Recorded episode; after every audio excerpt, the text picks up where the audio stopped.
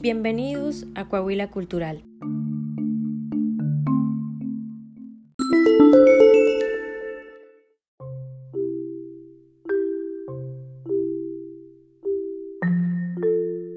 En este momento de la narración, Mowgli se rió disimuladamente hundiendo la barbilla en el agua. Ta oyó los rugidos tan fuertes eran y dijo, ¿Qué desgracia te sucede? El primer tigre levantó el hocico al cielo y recién hecho entonces tan viejo ahora y dijo, Ta, te lo ruego, devuélveme mi antiguo poder, me avergonzaste ante todos los que habitan la selva, Huí de quien tiene la piel desnuda, hasta uso llamarme lo que para mí era un aprobio. ¿Y por qué? interrogó Ta. Porque estoy manchado con el fango de los pantanos. Ve a nadar, pues, y luego revuélcate sobre la hierba húmeda, quedarás limpio si eso es fango, dijo Ta. El primer tigre fue pues a nadar y luego se revolcó cien y cien veces sobre la hierba hasta que sintió que la selva daba vueltas y vueltas ante su vista. No obstante, ni la más mínima raya de su piel cambió en lo más mínimo. Ta, que lo observaba, se rió. Entonces dijo el primer tigre, ¿qué hice para que me sucediera esto? Y Ta respondió, Mataste a un gamo y con ello entró abiertamente la muerte en la selva, y con la muerte vino el miedo hasta tal punto que los seres de la selva ya se temen los unos a los otros de la misma manera que tú le temes al de la piel desnuda.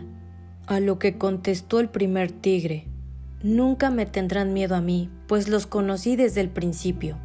Respondió Ta, Ve a cerciorarte de ello.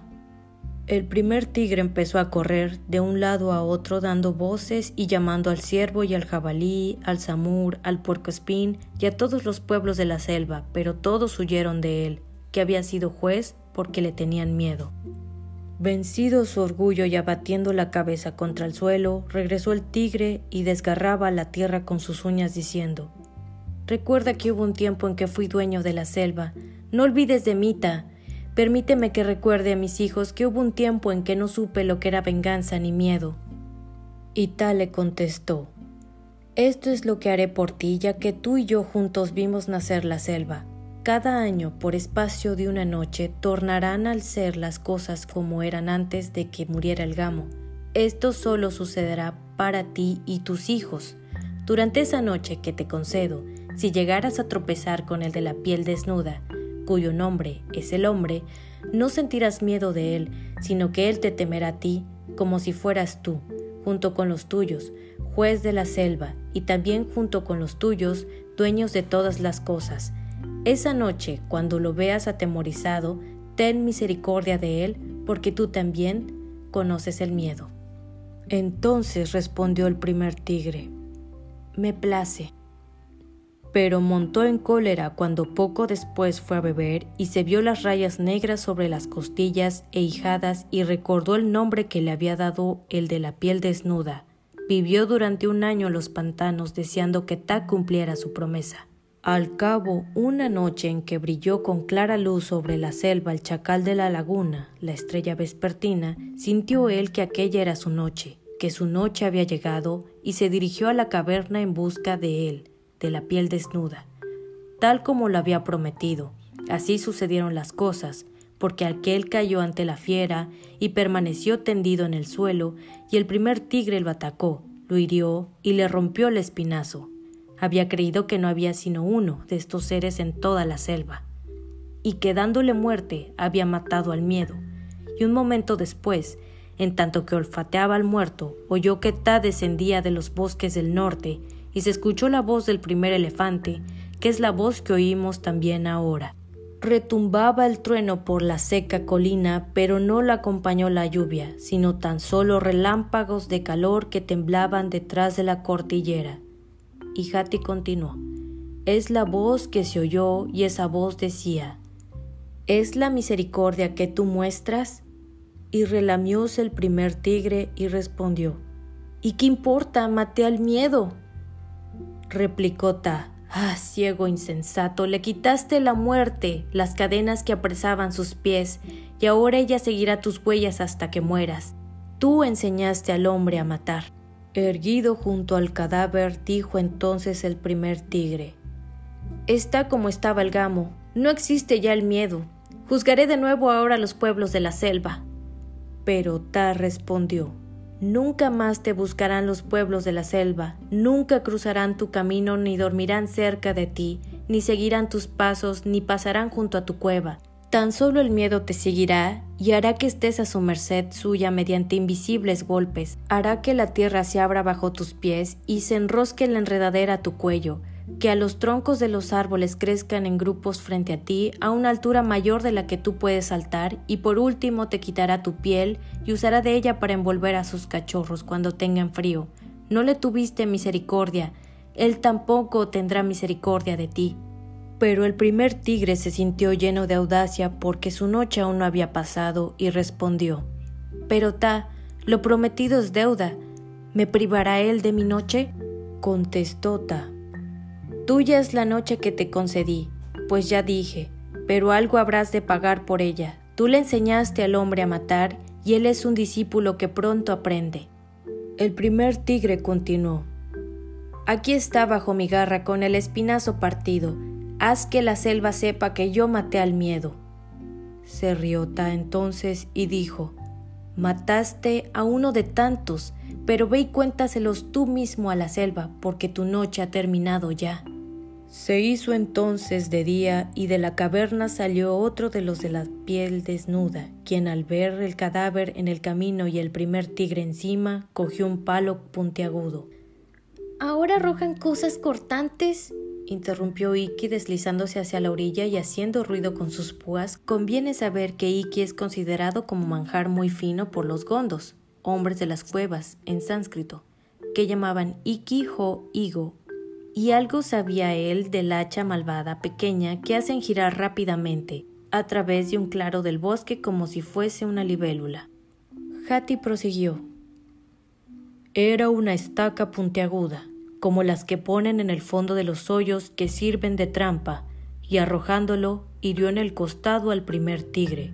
Cumpliéronse así las cosas tal y como lo había dicho Ta, porque el tigre huyó, corriendo a la selva rugiendo hasta que logró arrancarse la estaca y todos supieron que el de la piel desnuda podía herir a distancia, y esto fue causa de que lo temieran más que antes. Resultó así también que el primer tigre enseñó a matar al de la piel desnuda, y no ignoran ustedes todo el año que esto ha causado a todos nuestros pueblos desde entonces, empleando lazos, trampas y palos que vuelan, y por medio de las moscas de punzante aguijón que salen del humo blanco, se refería a Hati al rifle, y el de la flor roja, que nos obliga a correr hacia el terreno abierto y despejado, y sin embargo, cada año durante una noche, el de la piel desnuda teme al tigre como lo había prometido Ta, y nunca la fiera le dio motivo para perder ese miedo. Ahí, donde lo encuentra, lo mata, y al acordarse de la venganza que pasó el primer tigre, pero durante todo el resto del año el miedo se pasea por la selva de día y de noche. ¡Ay! ¡Aú! dijo el ciervo al pensar en todo lo que eso significaba para ellos. Y tan solo como cuando ocurre ahora, un gran miedo aparece a amenazar todas las cosas, podemos los habitantes de la selva poner a un lado todos nuestros recelos de poca monta y reunirnos en un mismo sitio como lo estamos haciendo ahora ¿Y tan solo durante una noche teme el hombre al tigre? preguntó Mowgli. Solo durante una noche, respondió Hati. Pero yo y ustedes y toda la selva sabemos que Shere Khan mata a hombres dos y tres veces durante el tiempo que dura una misma luna. En efecto, pero entonces ataca por la espalda y vuelve la cabeza al saltar porque siente mucho miedo. Si el hombre lo mirara, el tigre huiría pero durante su noche se dirige al pueblo sin intentar ocultarse, se pasea entre las hileras de casas, asoma la cabeza por las puertas. Entonces, si los hombres caen de cara al suelo, ahí en ese momento los mata. Una sola muerte durante aquella noche. Ah, dijo para sí Mowgli, revolcándose en el agua. Comprendo ahora por qué Shere Khan me desafió a que lo mirara. No obtuvo gran ganancia de ello, pues no pudo resistir mi mirada, Y yo, yo, yo en verdad no caí a sus pies, pero conviene tener en cuenta que yo no soy un hombre, ya que pertenezco al pueblo libre. Hmm, exclamó Bagheera, desde lo más hondo de su garganta. ¿Sabe el tigre cuál es su noche? Nunca, hasta que brilla claramente el chacal de la laguna, al elevarse por encima de la niebla vespertina, a las veces cae durante la sequía del verano y a las veces en la época de las lluvias, esa noche del tigre. Pero nunca hubiera ocurrido nada de eso a no ser por el primero, y ninguno de nosotros hubiera conocido el miedo. ¿Conocen los hombres esa historia? preguntó.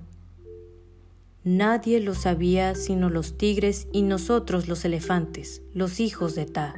Ahora todos los que estén aquí en la laguna lo saben también. He dicho. Y Hati hundió su trompa en el agua como significando que no quería hablar más. Pero, pero, pero, dijo Mowgli volviéndose hacia Balú. ¿Por qué el primer tigre no siguió comiendo hierba, hojas y árboles? Después de todo, se limitó a romperle el cuello al gamo, no lo devoró, ¿Qué lo hizo aficionarse a comer carne caliente. Los árboles y las enredaderas lo señalaron, hermanito, y lo convirtieron en esa cosa rayada que hoy vemos. No quiso ya comer de sus frutos más que desde aquel día. Vengó la afrenta en el ciervo y en los demás que comen hierba, respondió Balú. Entonces tú sabías también el cuento, ¿verdad? ¿Por qué no te lo oí nunca? porque la selva está llena de cuentos de ese estilo. Si empiezo a contártelos no acabaré nunca. Vamos, suéltame la oreja, hermanito.